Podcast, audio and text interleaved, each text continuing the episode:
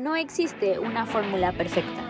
Un Minuto Project, un podcast creado por Malfe, porque somos fieles creyentes que todos tenemos una historia que contar. Hola a todos, yo soy Madi y esto es Un Minuto Project. Sean bienvenidos a este nuevo video, podcast o en lo que sea que lo estén reproduciendo. Yo solía ser la persona que buscaba la fórmula secreta de las cosas y bueno, sigo haciéndolo. Madi de 2022 cree fielmente que no existe ni una fórmula perfecta ni para la felicidad, ni para hacerte millonario, ni para vivir esta vida. La vida es tan sinérgica y divergente que si tuviera una misma solución definitivamente sería porque todos estamos viviendo bajo un mismo problema que en realidad no lo es. Yo no puedo venir a decirte haz esto y tendrás felicidad. No.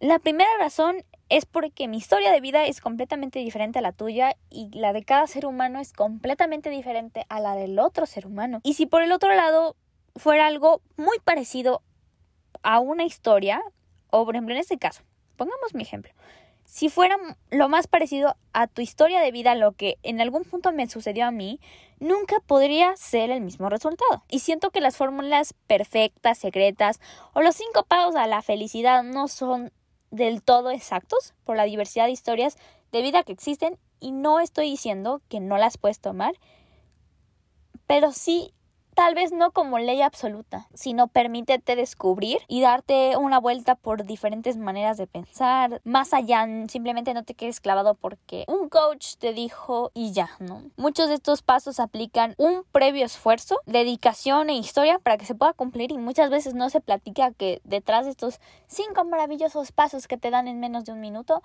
sean bastante rápidos. No son la obra maestra ni tampoco son el secreto perfecto, es simplemente ideas que tú puedes ir recolectando. Tienes la oportunidad de descubrir cuál es tu fórmula secreta para ti, porque eso es lo importante, y descubrir tras varios intentos si eso no es y si se adapta a tu vida. Pero la verdadera persona que describirá si estas estrategias le servirán eres tú.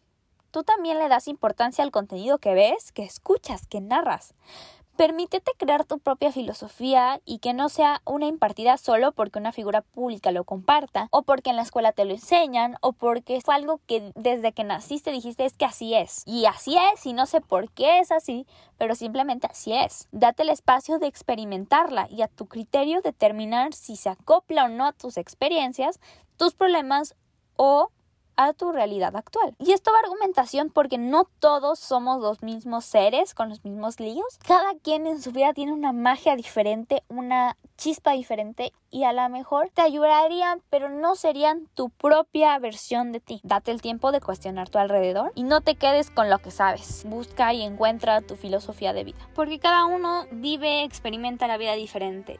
Siempre toma lo que más te llame la atención, siempre toma lo que tu intuición te llama a tomar y lo que simplemente cuadre con tu historia de vida. Muchas gracias por acompañarme en este episodio, en este podcast.